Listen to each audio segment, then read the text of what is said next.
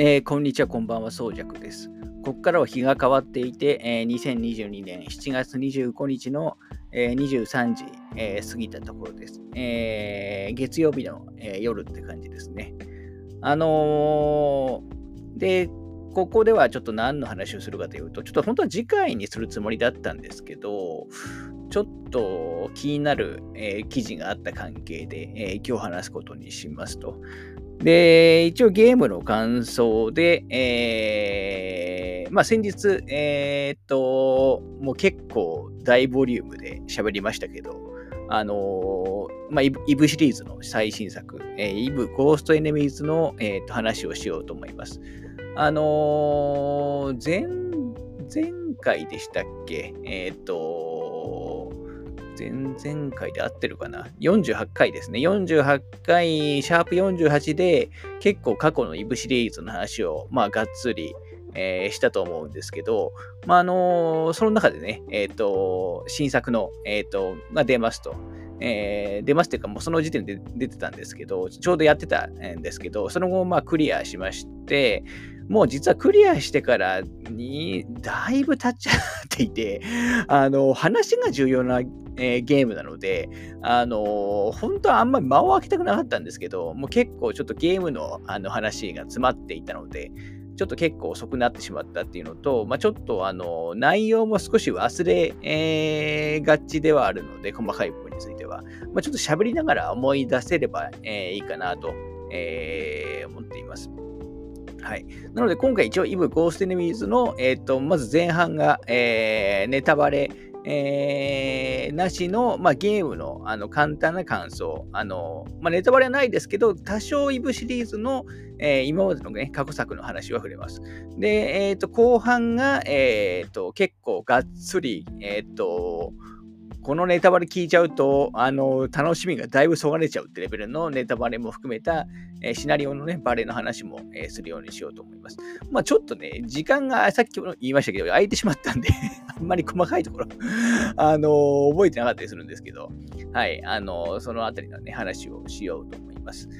あの、まず基本情報、えー、なんですけど、えっ、とですね、発売が、えー、2022年6月30日、えー、つまり、まあ、今から約1ヶ月前に、えー、発売されています。あの、まあ、私も発売日に、えー、購入している感じです。あのー、対象機種は、えーと、プリプレイステ4と、えー、ニンテンドスイッチ版で、えー、ダウンロード版とパッケージ版、両方存在します。えーと、それ以外に、えーと、パッケージ版はね、初回限定版も、えー、ありまして、初回限定版には確かプラス1000円とか1000ちょ1000円ちょっとぐらいだと思いますけど、あの原画集がね、ねついてる感じですね。ちょっと原画集今手元にあるんですけど、これ結構ページ数260ページ、あの、そんなにサイズはね、大きくないんですけど、260ページぐらいあるんで、結構な、あの、えー、ボリュームはある感じです。もうすべてあのゲーム上のね、えっ、ー、と、1枚絵とかも全部載ってるので、まあネタバレ満載なんですけど、まあそういうね、小冊子がつきます。まあ最近出てたイブのパッケージ版の初回限定版と、まあ同じ構成になってる感じですね。ただですね、もうどうやらこの初回限定版もう結構品薄状態、えー、になっちゃってみたいですね。まあ初回って言ってるんで、まあ逆にそうなるのが普通ではあるのかもしれないですけど、あの、もうちょっと入手困難になってしまって、してるっぽいですね。ただ通常版はね、普通に、え買える、え感じだと思います。でですね、えっ、と、まあ、イブシリーズ、えー、歴史はすごく長いので、そのあたりはね、えっ、と、シャープ48で結構がっつり話してるので、まあ、ご興味ある方はそ、そ、それをね、聞いてもらえば、えっ、と、いいんですけど、あの、今回出たイブゴーストエネミズっていうのは、まあ、最近、えっ、と、改めてリブートしたイブシリーズ、えっ、と、イブバーステラ R っていうね、えっ、と、初代の、あの、リマスター版が、えっ、ー、と、プレステ4とかね、あまあ、プレステ4でもできますし、まあ、あと、えー、スイッチとかね、えっ、ー、と、ビータとかで、えー、できる感じ、えー、なんですけど、あの、それで、あの、リブートした後に出た、えっ、と、イブ・リバーステラーというね、作品があるんですけど、あのそのイブ・リバーステラーの、えーと、後の話という、えー、位置づけの、えー、作品です。あの公式サイトだと、あのイブス、あの URL のが EV3 になってるんで、まあ一応そのバーステラーを1として、リバーステラーを2として、このゴーストエネミーズをまあ3という位置づけに、えー、してるのではないかと、えー、思いますね。でですね、まあ、始める前は、あのー、結構その前作のイブ・リバーステラーが、あのー、バーステラーのもう結構完結編みたいな内容ではあったので、えー、今回結構きっぱり新しい話をあのにしてくると思ったんですけど、まあ実際あの新しい話にはなって、えー、いるんですけど、あの、だいぶですね、あの過去2作、まあ、特にバーステラーとリリバリバーステラーのあの話の要素とか、そこであった出来事とかは、かなり重要な、あの、えっ、ー、と、出来事として過去起こったことになってるんで、ここれは、この2作品に関してはもう最低限プレイは、えー、してください。あの、やってないと厳しいと思います。実際はい。そのために僕はリブートしてると思ってるので、あの、で、しかも、あの、現行機種、あの、まあ、プレステ4だったら、あの、リあのイブリバーステラーにパーステラーのリバースター版も一緒に入ってるんで、プレステ4だったらそのイブリバーステラーとイブコーステニビズをあの買えば3本できますし、まあ、スイッチだったら、えーと、ダウンロード版だけですけど、バーステラー R とリバーステラーが出ていて、で、今回のコーステニビズ、エネミーズに関してパッケージ版も出てるので、あのー、プレステ4スイッチが、えー、あれば、まあもちろんね、あのプレステ5でもプレステ4の交換でできるんですけど、あのー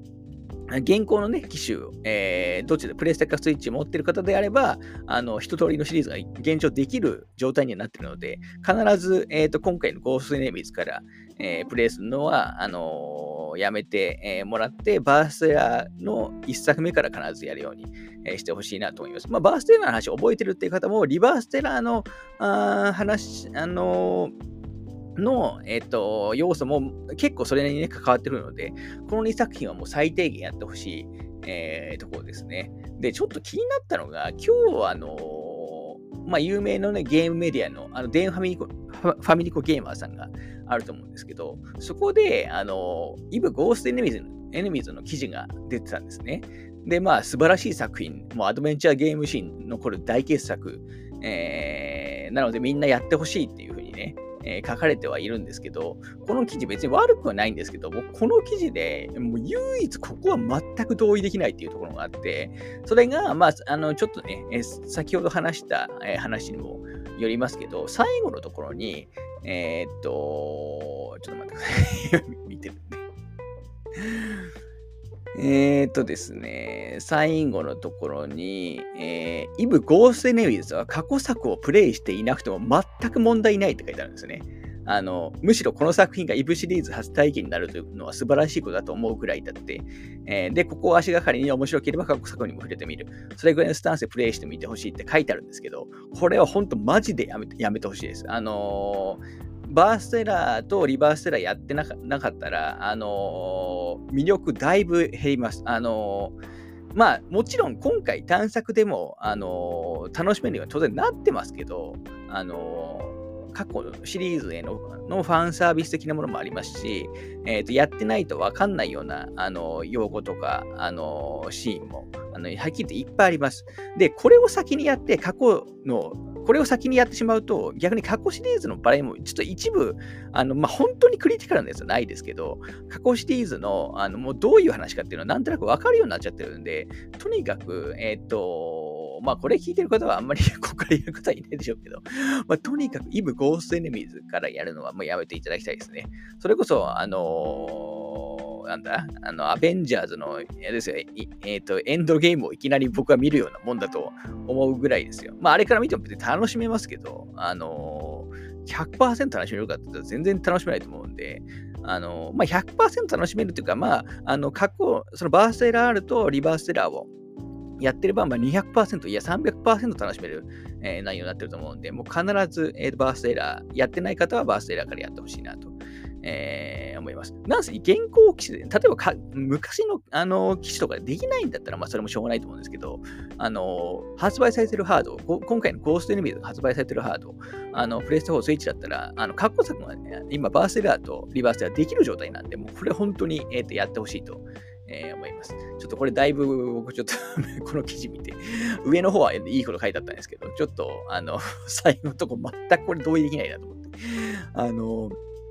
えー、思いましたね。はい。まあ、そんな、えー、感じなので、えっ、ー、と、まあ、えっ、と、バーストエラーの直接的な絡みは、えっ、と、リバースエラーに比べれば少ないですけど、あの、イブシリーズのキーワード的なものは、あの、いっぱい、え出てきますので、え必ず、えこの流れでやってほしいなと思います。ちなみに、バーストエラーと、えっ、と、リバースエラーの話は、えっ、と、シャープ48の中の、えー、と最後のね、3で、えー、と話を、えー、していますので、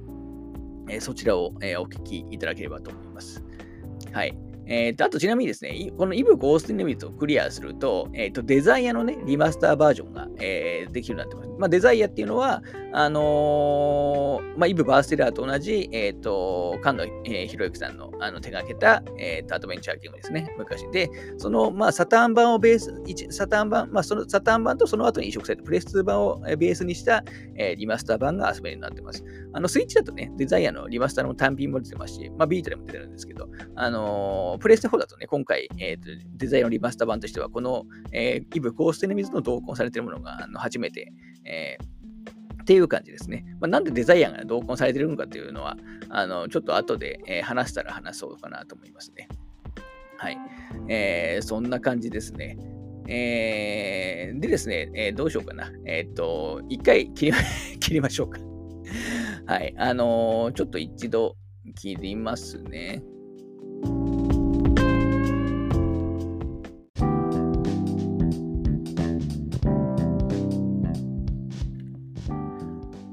はい、ここから一応そのイブ5、まあこ、こっからやる人いないと思うんで、あの、あんまり説明する人、必要ないかもしれないですけど、一応そのイブ・ゴーセネビズ、まあ、どんなゲームかというと、あのー、まあ、あの、過去のイブシリーズと全く同じ、えっ、ー、と、アドベン、あの、いわゆるテキストアドベンチャーになります。あのー、特に、いわゆる、そう、えっ、と、イメージ的には、総当たり式と言われてるものに近い、え感じです。要するに、その、調べるとか、話すとか、まあ、コマンド式ですね。コマンド式のアドベンチャーに、えなってるという感じです。あのいわゆる、えっ、と、謎な、えーと、謎解きみたいなものは基本的にはありません。あのなので頭を使うような、えーと、ゲームではないです。基本、あの進ややっていけば必ず、えー、前に進めるタイプの、えーと、アドベンチャーになってますね。まあ、ここはあの過去の EV シリーズとあの全く同じです。あの UI とか、まあ、あのユーザーインターフェースに関しては、あのー、ちょっとリバーステラーの細かい部分を忘れてしまったんですけど、まあ、今風になってて、すごいあの快適です。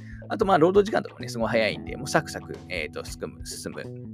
えー、感じですね。そのあたりの不満点は、あのー、まあ、特にないかなと思います。あんまりそのスキップとかも、あのー、基本はあの使うシーン自体があのほとんどこのゲームに関してはないので、まあ、そのあたりは、あのすごいとにかく快適に、え進められるようになってるという感じですね。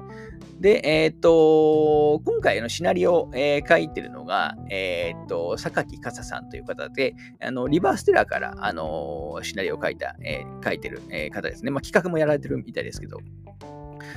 で、えっ、ー、と、リバーステラーの評価があのすごい高くて、まあ、それ一定数売れたので、今回も、あの、続投して、えー、書くという、書いてるという感じですね。では、あの、榊さんの話は、あの、シャープ48の3でもう、あの、してますので、えー、まあ、よければそこでも、あの、聞いてもらいたいんですけど、まあ、リバーステラーが非常に良かったんで、まあ、もう絶大な信頼を私も、あの、置いていたという、えー、感じになります。で、えっ、ー、と、まあ、ゲームは本当に昔ながらの、あの、先ほど言ったようにね、コマンド選択肢のアドベンチャーなんですけど、まあ、作りも、あの、本当に、えっ、ー、と、まあね、シャープ48でも話してますけど、あの、まあ、あんまり現代的ではないというか、あの、本当にその、えっ、ー、と、はい、いろんなとこ移動して、えー、いろんな人と話して、えー、まあ、時々イベントが、えっ、ー、と、なんですか、1枚絵で、えー、あの、あったりする感じの、まあ、本当昔ながらの、あんまりお金がかかってないような、あの、アドベンチャーになってますね。あの、アニメ、アニメーションのシーンとか、の挿入はもうほぼないと思って、えー、いいです。あの一応一部その、えー、と、いわゆる1万円が動い動いてるようなシーンとかもあるんですけど、まあ、ほとんどその動きはあのないかなと思ってもらえばと思います。一応、口パクとかはね、えーと、立ち絵の口パクとかはあのある、えー、感じですね。だから最低限のレベルの、えーと、ものはありますけど、あの本当に、えーと、昔懐かしの、えー、感じです。だからここについてはすごい好みはもしかしたら分かれるかもしれないです。あの最近のね、えー、とゲームに慣れてる方からすると、まあ、ちょっと安っぽく見えてしまうというか、えー、そういう印象を持っている方も、えー、持ってしまう方もいると思いますし、逆に、えーと、このテイストこそ、えー、のまあ、イブだよっていう人もあの多いのではないかと思います。でですね、確か、あのちょっと今、えー、と見ますけど、このイブ・ゴーストネビルの初回版についてるあの原画集でも、えー、榊笠さんの、えー、とインタビュー、インタビューっていうか、まあ、コメントですね、コメントがあって、そこに最後に、えー、っと、ゲームでシナリオを楽しむという文化のできた90年代の空気をそれとなく思い出せるような作りになっていましたら幸いですって書いてあるんですね。で、まさにこの通りで、あの、今ってもう本当に配信文化とかあまりに発達、えー、したり、あとまあね、えっ、と、えー、なんですかね、もう対戦とかオンラインとか発展してしまって、今としてはなっては、あんまりその、シナリオ重視のゲームって、あの、ほとんど今ないんですよね。まあ、出ても、あの残念ながらね、あの、売れないんですよね。はい。それもあって、えっ、と、もう本当にこういうゲーム少なくなってしまったんですけど、まあ、あえてここは90年代の空気をやっぱり追求したっていうのを、あの、コメントが書いてあるので、まあ、それについては、あの、私も同意ですし、ここについてはすごい成功してると思います。はい。で、基本的にはもう本当に、えーと、話を、えーと、読み進めていくようなゲームなので、あのネタバレもあの基本的にはあの推奨されてませんし、あの配信に関してはあの完全に、えーと、NG っていう形になってますね。あのプレイステ4だとね、いわゆる普通のゲームだったらシェアあのモードであのスクリーンショットとかも撮れますけど、それすらあの撮れなくなってしまう。撮れなくなってるっていう感じです。あの前作のね、イブ・リバーステラーは、確か1日目だけ、各主人公パートのあの初日のえっ、ー、と、1日目だけは、あの、配信は OK だったんですけど、今回それもあのダメになってる感じですね。はい。で、あと、イブシリーズの特徴としては、えっ、ー、と、2人の、ね、主人公が2人、えー、といまして、えっ、ー、と、本庄マニナと、えっ、と、天井小次郎という2人の主人公。まあ、ロストワンっていう作品以外は基本ずっとこの2人が主人公なんですけど、まあ、今回のイブ合成の水に関しても、まあ、この2人が主人公で、えーと、切り替えながらねあの、視点を切り替えながら進めるというマジスサイトシステム、えー、っていうのが搭載されているっていうのは、もうあのいつもと変わらないです。まあ、なので、もうイブシリーズやってる人からすると、まあ、まりにおなじみなシステムです。あの別にここで 言う必要もないぐらいの、えー、とおなじみのシステムになってますね。あと、あの、キャラクターデザイン、えー、原画としては、田島直さんがね、復活してます。田島直さんっていうのは、えっ、と、まあ、もともとね、イブ・バーセーラー、あのー、まあ、今回、あの先日、このリバスターもそうですけど、あの、一作目の、えー、で、えーと、原画とか書かれていた方で、まあ、その後ね、基本的にはイブからはずっと離れて、えー、いらっしゃったんですけど、あのまあ、そのリバスタ版やるまでは離れていらっしゃいましたし、前作のね、リバーステラーもあの別のあの方がね、絵を描いたんですけど、今回その田島さんがが、もんと初代以来の、あの復活ということで、まあ、ゴーストエネミズのね、えー、キャラクターデザインのとゲーが、えー、をやられてるって感じです。あの、とはいえ、結構やっぱ田島さん自身のあの絵のテイストも、あの当時とはだいぶ、えー、変わってますので、あのー、結構現代的になってるかなと思います。あの私は結構好きですけど、あのそれなりに変わってると思ってもらえば、えー、いいかなと思いますね。あと、サウンド面に関しては、あのー、イブ・リバーステラー、え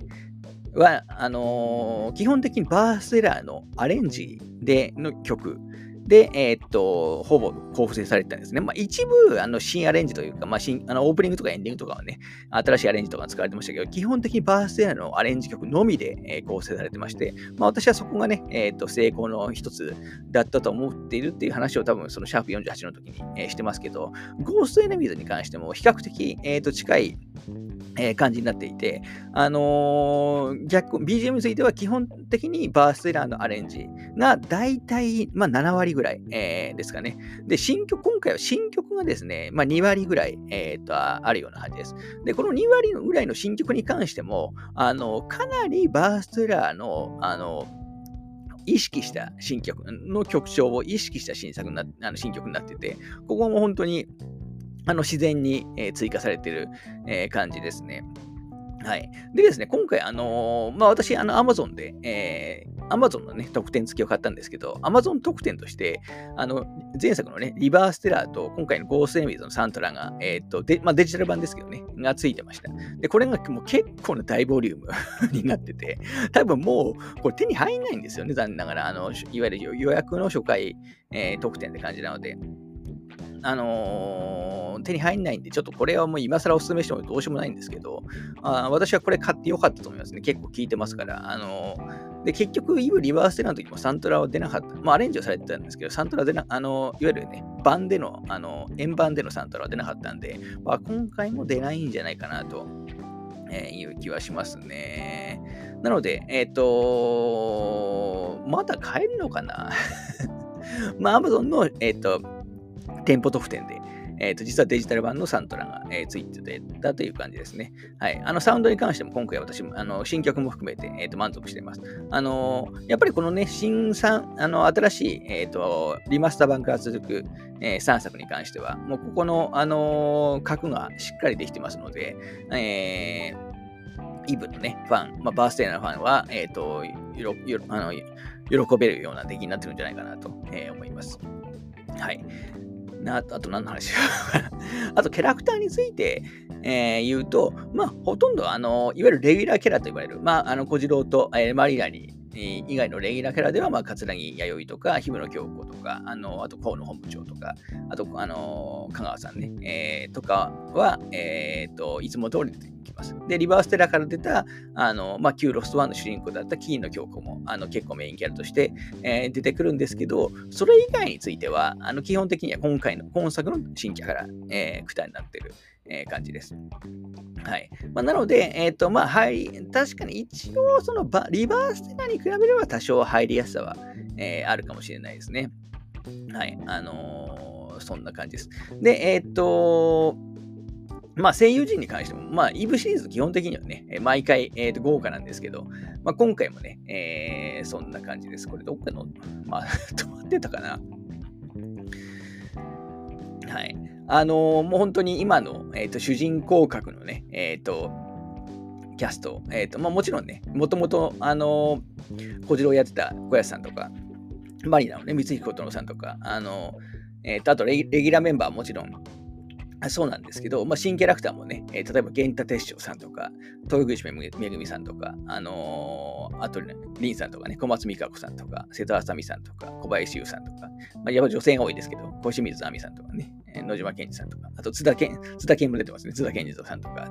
えー、田中敦子さんも出てますし、あのー、まあ、とにかく、えー、と相変わらずな、えー、豪華キャストに、えー、なっているという感じですね。で、今回キャラクター数非常にえー、多いです。まだ公開公あの公開されてないね、えキャラクターもあのいるので、あのネタバレでね、ちょっと、えー、そこの話も、え、するかもしれないですけど、あのあの演技面とかあのについては、あのもうあの期待していいかなと思いますね。あので、ただ、いつも通りといえばいつも通りなんですけど、主人公の、えっ、と、小次郎とマリナの声については、えーと、自分たちの視点の時には基本的に入ってないんで、あの聞けるのは結構少ないですね。まあ、一応最終版はあのフルあのフルボイスになったりしますけど、主人公2人は相変わらずちょっとね、えー、と声は聞け聞ける部分は少ないかなとま。あでもここね、あのー、入れてしまうと僕はテンポ悪くなってしまうと思うので、これはあのー、これでよかったと思いますね。はい。あと何の話しますかね。えっと、まあ、マルチサイトの、あまあ、ネタバレなし感想というところではあるんで、まあ、マルチサイトに関しては、あの、まあ、過去作同様、すごいうまく使って、過去作以上にうまく使ってたかなと思います。あの、いつものね、えっと、何とは言いませんけど、えっ、ー、と、過去作をね、報復させるような、えー、リンクするシーンも当然ありますし、あのー、あとやっぱり今回、まあ、あんまりこれ自体あんまり言わない方がいいと思うんですけど、まあ、それなりに今回大きな仕掛け、えっ、と、マルチサイトシステム自体に大きな仕掛けも、えあるような感じです。まあ、そういう、そういう意味でも、やっぱりこの作からやってほしくないっていうのは、ありますね。あの、過去作やってやってるからこそ、今回のね、トリックっていうのは結構大きい、えっ、と、意味があるっていうところも、あのあるので、はい。で、あと、あのー、そうですね、まずシナリオの満足度に関しては、もう私はもう100点ですね。あのー、もうこれ以上ない、えー、っともうリバーステラーでだいぶあのハードルは僕の中ではあの上がったんですけど、えー、まあ、期待以上の、えーと、話だったと思います。まあ、よくこんなの思いつくなというね、えー、感じになってますね。確かパッケージに書いてあったと思うんですけど、あのシナリオボリュームとしては、なんかリバーステラーの1.5倍、要するにテキストの文章のね、量、文章量については、あの1.5倍ぐらいのようなことを見た気がしますね。まあ、大体あの、あの、あのサクサク進めて、まあ、大体25から30時間ですかね。まあ私はボイスほとんど、えー、聞いてましたけど、あのー、本当絶妙な、えっ、と、ボリューム感だと思います。これ以上長かった、あのー、結構ですね、えー、もうここでクライマックスかっていうところから、あの、だが、もうけ、実は中盤だったりしたんで 思ったより、えー、だいぶ長くなってるかなと思います。で、シナリオに関してはもう本当に、えっ、と、100点ですね。まあ、総合的に言うと、まあ、先に今回はね、えっ、と、満足度の話も先に、えっ、と、ネタバレの話する前にしちゃいますけど、まあ、総合的な話をすると、まあ、8点ぐらいかなと、えー、思います。あの、シナリオは本当に完璧なんですけど、まあ、本当にゲームシステム自体は本当オーソドックスというか、何の特徴もなく、えっ、と、かつ、まあ、えっ、と、テイヨさんのね、えっ、と、ゲームではあるので、えっと、総合的には、まあ、えっと、満足度は一応8にしときますけど、あのシナリオとかについては、もうこれ以上ない、えー、作品、まあ、ここ数年でやった中でもトップクラスに、えー、好きな作品っていうのはもう断言してもいいかなと思いますね。まあ、とにかく、あの、話の構築がすごいです。あの、今回ね、キャラクターすごく多いんですけど、人間関係が、えっ、ー、と、尋常じゃないぐらい入り組んでます。複雑ではないんですけど、すごい入り組んでますね。まあ、だいぶ、あの、大体終盤でわかることが、えー、と多いんですけど、はい。えー、まあ、よく本当にここまで考えたなと。えー、いうところですね。あのただまあちょっと過去作のね、例えば、まあ、まあ、これあんまり具体的には言及しないですけど、まあ、小次郎がちょっと、あのいつもに比べると、あのなんかおとなしく なっちゃったり、えー、とか、あの多少ね、そういう、えっ、ー、と、えー、キャラクターに対する、えー、印象って人によっても違うと思うんで、まあ、中には、えー、とちょっとこれ違和感あるなって思ってしまう人も、えー、いるかもしれないですね。ただ、核となるあのシナリオの部分については、もう僕はもう文句なしというか、あの少なくともあの1個前のね、リバーステラーよりも、えー、と素晴らし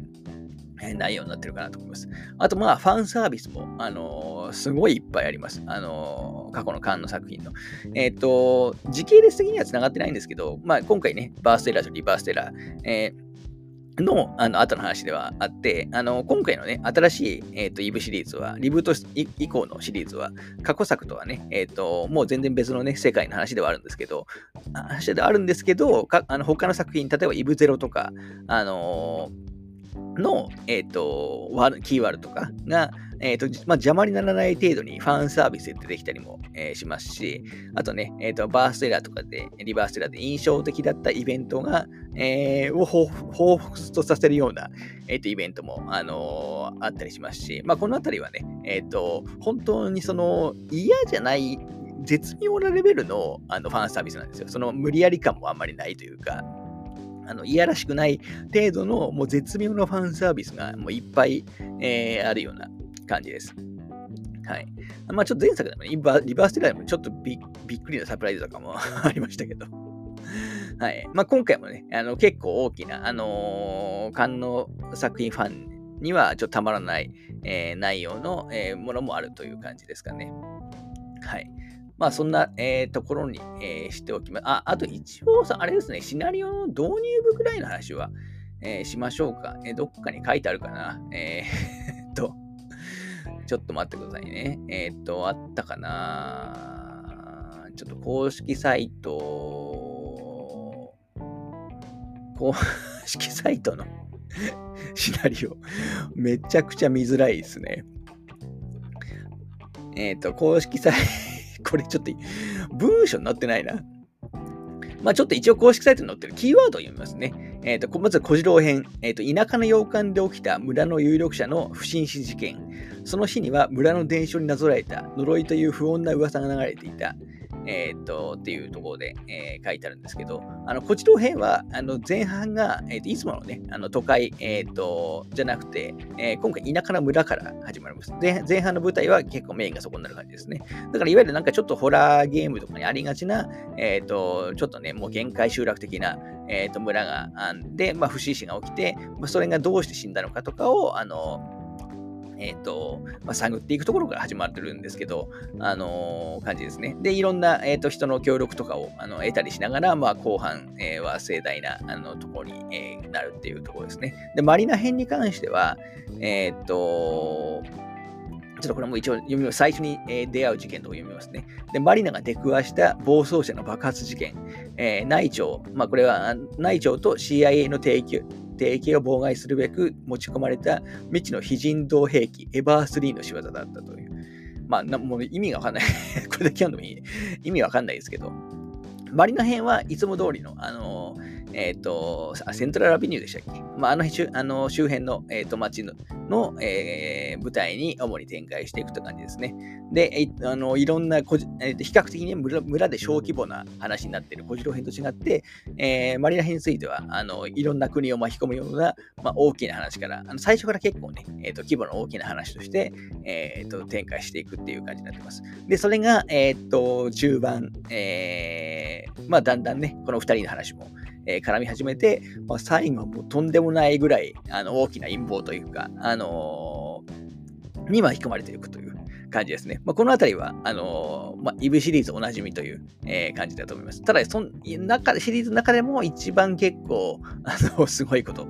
えー、やってるんじゃないかなと思います。あと、ちょっとネタバレにならない程度に言うと、まあ、あの、イブシリーズのね、キーワード、あの、今回のね、今、イブをシリーズ出してる、まあ、ブランド名にもなってるエルディアに関しても、まあ、結構、やっぱり今回も絡んでくるという感じになってますね。はい。とりあえずそんなところですかね。えー、この後、あの、ちょっと私も結構忘れ気味なんで、えー、まあそんなにね、えっ、ー、と、密な、えネタバレはしないと思いますけど、ちょっと一応、あのネタバレありの話も、えしようかなと、え思います。はい。では、一旦またここで切ります。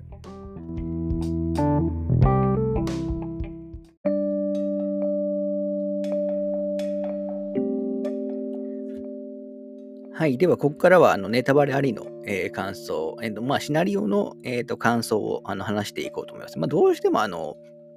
シナリオの感想を言うには、まあ、ネタバレ言うしかない、えー、感じではあるんですけど、まあ、あのー、思ったより、だから、まあ、冒頭でもちょっと言いましたけど、思ったよりイブの続編っていう感じでしたよね。あの、エルディアが出てきて、まあ、クローン技術とかが、あのー、絡んでくるっていうところは、だからあの辺をやっぱ先に知ってしまうと、あの辺でやっぱりその、えっ、と、バーステラーの、あの、まあ、アクアとか、えっ、と、まあ、マヤコのね、話、えー、から引っ張ってきてるところもあるんで、やっぱりね、そういう意味でもゴーストニミズからやるのはちょっとあんま得策じゃないかなと思います。あの実際今回、あの、ありましたよね。あの、アクアの、えっと、まあ、オリジナルの存在としてのアクアの話も、えー、とありましたし、はい。で、ちょっと何の話から、えー、しようかなと思うんですけど、まあ、まずはあれですかね、一番今回の、あのまあ、中盤のギミックの、えっ、と、一つ、えっ、と、まあ、実は1年ずれていたっていうね、えっ、と、マルチサイトがね、あの、ありましたけど、あれはどうですかね？皆さんは、皆さんというか、やった、やられた方は、あのすぐ気づいた感じですかね。私はあのー、あのー、この手の、えっ、ー、と、アドベンチャーゲームすごい好きなんで、えまあ、まず序盤からね、違和感がすごいじゃないですか。一あの明らかに同じ日じゃないなっていうのは、あの序盤からふつふつと感じたんですね。ただ、今回一応その 90X 年、えっ、と、何月何日っていうところまで一緒だったんで、んどういうことだって、えー、と思ってはいたんですけど、あのー、同じイブシリーズで、まあ、ちょっと過去作のネタバレもしちゃいました、多少しちゃいますけど、イブのニュージレーションっていうね、まあ、内越さんがシナリオを書いている、えー、作品でも、実は、えっ、ー、と、ちょっと細かい分を集めましたけど、確か、えっ、ー、と、日が、小次郎編とマリナ編で、実は日がずれてましたっていうね、えっ、ー、と、トリックがあったんですよね。あの、多分 Day1 とか Day2 とか出るんですけど、あの、同じ時間軸で進出たように見えるけど、実は日がずれてました、みたいなあの話があったと思いますけど、まあ、ああいうね、内越さんの得意の、あの時間差トリックがあったと思いますけど、まあ、あれに近いものだかなと思ってたんですよ。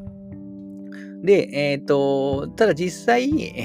は1年もずれていたっていうね、えー、ことが分かって、おそこまでやってしまうのかって思いましたね。あの、特にやっぱり一番決定的というか、まあ、もちろんヒントみたいなやつはめちゃくちゃいっぱい出てますけど、多分決定的になるのは、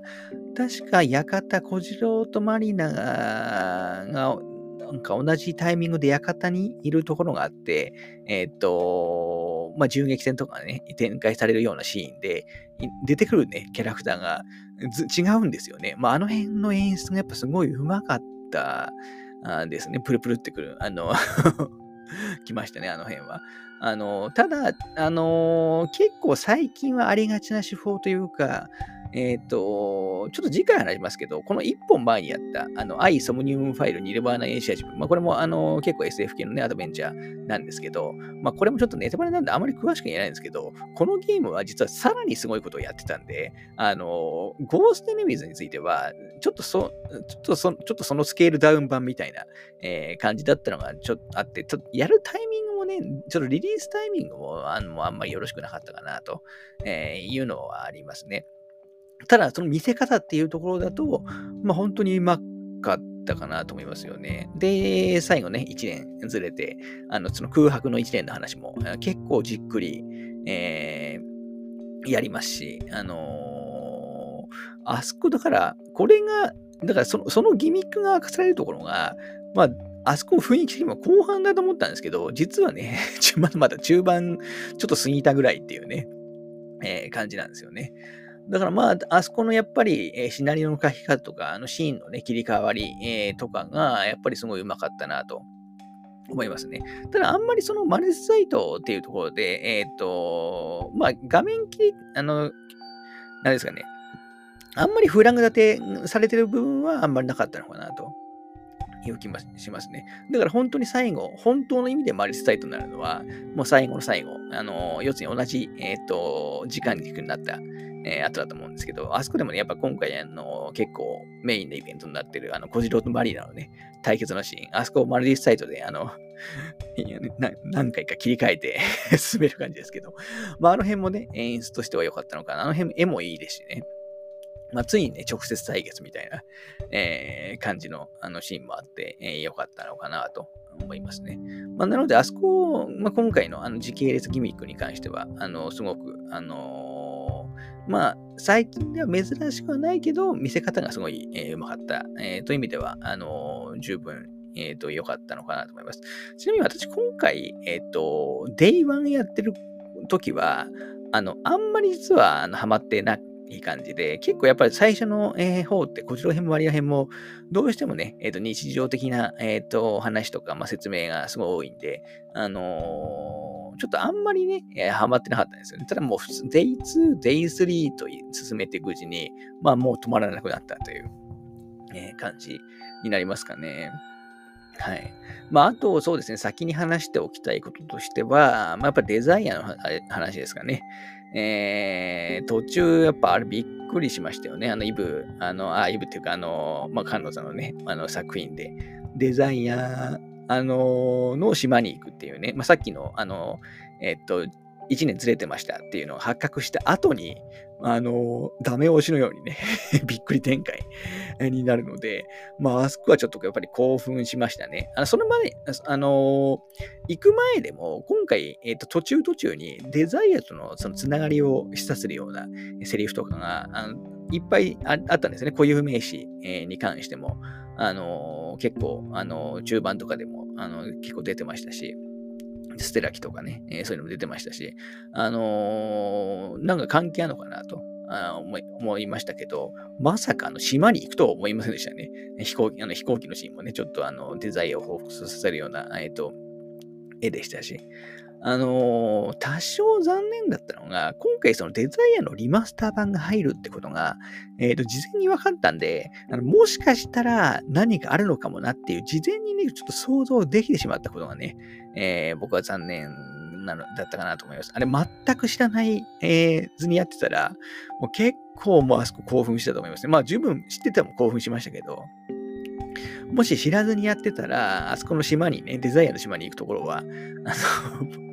もうだいぶそのテンション上がってたと思いますね。このあたり、ツイッターでネタバレしてるアホとかもいたので、もうちょっと本当に気をつけて、えー、まで、あのー、本当にこれからやる人とかね、気をつけてほしいなとは思ってるんですけど。はい。ただ、まあ、デザイアの島に行って、実際、あのー、島の施設とかもね、一部、あの、入ったりもしますし、あのまあ、デザインのね、つながりとかも、あのー、なんか写真とかもね 出てきたり しますけど、まあ、直接キャラクターが出てこなかったのは、まあ、良かったかなと思いますね。僕はあそこで、なんかそのサブキャラ的なやつが一人ぐらいは出てくるのかと思ったんですよ。まあ、ティーナとかはね、さすがに、えっ、ー、と、メインキャラで、まあ、かつもう声優川上さんですから、もう亡くなってしまってますから、まあ、そのあたりはね、出るとは思わなかったんですけど、とはいえ、なんかあのデザイナーのね、生き残りのサブキャラ、まあ生き残りがあんまいないか、そもそも。あの、が出てくると思ったんですけど、まあ、全くそのあたりはなかったですね。だから本当に、えっ、ー、と、まあ、無理やりなファンサービス感も、まあ、多少はあったかなと思いますね。結局、あそこ自体に、えっ、ー、と、意味がなかったじゃないですか。えっ、ー、と、デザインの島に行くこと自体に、まあ、ものすごい大きな意味があったかというと、残念ながらね、え、なかったと思うで、まあ、そのあたりは、えー、すごい、えー、残念でしたね。ただ、まあ、一応行ったということで、しかもその背景グラフィックもね、結構何枚か、あのー、ありまして、あの、海のね、えっ、ー、と、海辺のところとかも、あと、あの施設の入り入り口とかもすごい懐かしかったですし、あのまあ、ファンサービスとしてはすごい良かったですよね。はい。そんなところかな。はい。まあ、やっぱりサプライズポイントとしては、で、その、えっ、ー、と、まあ、マルシサイドの君行くと、あのー、あとね、デザイアの島に行くっていうあたりかなと、えー、思いますね。まあ、あとね、もちろんキャラクターのあの人間関係、え、については、あの、後半、ほんと怒涛のようにね、わかるような感じですけど、まあ、びっくりしましたよね。えっ、と、いろんな面で。えー、ちょっと予想、私の予想と違ったのは、結構その、例えばリーサとかがね、えー、なんか実はね、裏で なんかやってんのかなと思ってましたけどあ。このあたりはね、おそらくミスリード、あの、用のキャラだったのかなと思いますし、あと山形さんとかもね、あの、もっと、もうちょっと悪になるかなと思ったら、あの、そんなこともなかったですよね。はい。あとはね、えっ、ー、と、まあ、バーステラーとおなじみのロスミドのね、えっ、ー、と、まあ、出世の秘密じゃないですけど、まあ、ちょっと背景がわかるような、えっ、ー、と、まあ、エピソードとかも、あの、あったりして、そのあたりもね、なかなか、えー、絶妙の、あの、挿入の仕方だなと思いましたね。まあ、あとファンサービス的な見地で言うと、まあ、あの、いつも通りというか、あの、LDA の大使館のの、えっ、ー、と、2階、2階でしたっけ ?2 階か3階かちょっとフロア忘れましたけど、から、あの、プールにね、飛び降りるシーンは、あの、いつも通り、しかもちょっとね、アニメーションチックで、えっ、ー、と、挿入されるっていうのはもう PC 版、一番最初のね、バースデーラからの、えー、伝統で、えー、まあ、多少無理やり感も感じましたけどね。えー、ありましたし、あとは、あの、おなじみのね、ハッキング、えっ、と、二人でね、えっ、と、まあ、小次郎と、えっ、と、マリナの、あの、両者の、で、ハッキングするっていうね、まあ、いつもながらのシーンもありましたよね。まあ、今回そういう部分が2箇所もあったんでよかったですけども、しかも片方はね、デザイアの島からやるような感じになりますから。まあ、あとやっぱりその年代的な背景、えー、を言うと、今回もね、リバーステラから、えー、1年後でしたっけまあ、小次郎編とマリナ編でね、えー、年月が違うんで、えっ、ー、と、あれですけど、あのー、まあ、1年ごとに年後なのかな。まあ、ちょっと後ってことで、まあ、今回もね、えっ、ー、と、90年代が舞台なんですよね。あのー、えー、まあ、さっき、えっ、と、榊さんのあのコメントでも90年代の雰囲気を目指しちゃってありましたけど、舞台も時代も90年代になってると。で、最後にね、えっ、と、まあ、現代の話も 示唆するようなね、あの、呼びかけもありましたけど、はい。あとそうですね、何の話をしようかな。本当にちょっと、えー、っと、事前に何も考えてなくてですね、えー、今ちょっと、えー、原画集を見ながら話そうかなと思うんですけど、あとそうですね、えっと、これも結構ネタバレだと思いますけど、今回、まやこちゃんがね、え出てきますよね。まあ、今回だと、えな名前何でしたっけ？えっと、まやこじゃなくて、えー、と、宮古だ。宮古という、まあ名前変えてね、えー、感じで、えー、出てきますよね。えー、前回のね、リバーセラーだと、最後の最あ、これもうリバーセラーの話もしちゃいますけど、あのー、最後の最後にね、えっ、ー、と、マヤコがね、出てきて、しかもそのボイスが、あの、岡本マヤさんだったんで、もう僕はもう大興奮でしたね。えっ、ー、と、言ったかもしれないですけど、イブンって、その、一番最初のね、サターン版の時は、えっ、ー、と、岡本麻也さんが、えー、迷子のね、声やってましたけど、あの、リメイク版、リメイク版プレス2のリメイク版、今、バースデラプラスから、えっ、ー、と、声優さん変わっちゃったんですよね。誰でしたっけ？堀井優さんね、堀井優さんがやったのかな？ちょっと間違ったら申し訳ないんですけど、あのー、変わっちゃっていて、で、今回、あのせ出てる、今、現行機出てるイブ・アスデラールっていうリマスター版も、音声はプレス2版の、え、ものが使われてるんで、えっ、と、私の好きなその岡本麻也さん版の麻也子の声って、基本的には、あのバーセラーとね、サタン版しか聞けない、はずなんですよね。PC も聞けるのかな。で、それ、で、そっちの、やっぱり、えっ、ー、と、サタバンがね、思い入れある人が多いせいか、この榊さんもおそらく、自身もおそらくそうだと思うんですけど、それがあって、えっ、ー、と、リバーステラーのね、マヤ子は、あの、岡本麻也さんがボイス当てあの当てられてたんで、僕はそこがやっぱすごいリバーステラーは、最後ね、えっ、ー、と、感動してしまったという感じで、で、今回その、えっ、ー、と、リバーステラーとね、ちょっとだけ出てきた、あの、まあ、復活してね、えー、した、えっ、ー、と、マヤコとミヤコが、あの、ちゃんとね、出てきますよね。まあ、マリナの、あの、サポートする形っていうところで、まあ、そんなに出番が、えー、多いわけじゃないですけど、はい。ここは本当に良かったですね。ちなみに、あの、原画集、あの、イブ、えー、ゴーストネームズの原画集に、えー、の、あの、後ろの方にですね、この岡本麻也さんからのスペシャルコメントっていうのがあるんですよね。えー、他のキャストのコメントないんですけど、なぜか岡本麻也さんからのコメントだけはまあ多分ね、ホームページとかに載ってないからと思うんですよね。これネタバレキャラクターなんで。はい。あの、今回はね、それなりにセリフもあって、えー、よかったなと思いますね。これはやっぱうれ嬉しいポイントでしたね。あの、バースエラーをずっと好きだった身としては。まあ、麻薬が出んならね、まあ、プリン、プリシアもっていう、実際にもっていう話もおそらくあるんでしょうけど、あのーまあ、水谷さんやっぱり亡くなられてますから、まあ、僕は下手に出してほしくはやっぱないんですよね、プリンについては。あの、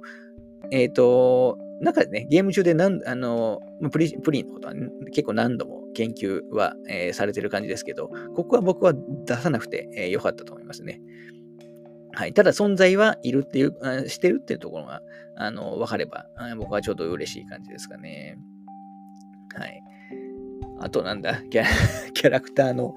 話で言うと、まあ既存のキャラで言うと、まあみんな今回は、あのー、出番それありましたよね。えっ、ー、と、弥生も、もう京子もサポートキャラとして、えっ、ー、と、程よい感じですけど、ただなんか今回小次郎もそうですけど、なんかみんなちょっと、あの、良くも悪くもちょっと大人になりすぎてるなと。あの、結構ね、みんななんだかんだ言って、えっ、と、小次郎とかね、氷室とか、えっ、と、弥生って結構情熱的なキャラクターだと思うんですけど、結構今回ね、そのあたりが、だいぶなりを潜めてるというか、あの、みんななんか、そんなにバーセラーから何年も経った話ではないのに、でも結構落ち着いちゃってるのは、まあ多少残念ではありましたね。まあ、バーセラー事件とかね、リバーセラーの事件があったんで、そうなってしまったのかもえー、知れないですけど。まあ、とはそうですね、えっと、既存キャラクターで言うと、香川みすみさんが、あの、今回だいぶ出番が多くなってますよね。やっぱ使いやすい、え、キャラクターっていうのもあるんでしょうけど、今後ももしイブの新作出るんだったら、多分、あのそれなりにね、えっ、と、いいポジションで、えー、出てくるんじゃないかなと思いますね。はい。あと何ですかね。えっ、と、もうあと細かい話になっちゃいますから、あんまりもないですけど、まあ結構、今回あんまりでもね、人そんなにいっぱい死なないですよね。えっ、ー、と、まあでも後半それ結構死んでし死んじゃうか。うん。ただね、無駄なにあんまりバタバタとあの死んだりしなかったんでよかったのかなと思いますね。はい。まあ1キャラずつ話してもしょうがないし、えー、っと、このぐらいにしとこうかな。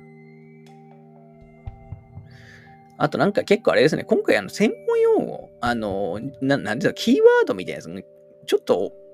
ちょっと多すぎたかなっていうのはありますよね。ちょっと兵器の名前とかも、あのー、まあ、エバースリーとかもそうですけども、結局ああんまり あの言葉もそんなに大きな、えっ、と、意味、えー、なかったですし、えー、そのあたりがちょっと、えー、残念だったか、部分もちょっとあるかなという、えー、ところはありますかね。はい。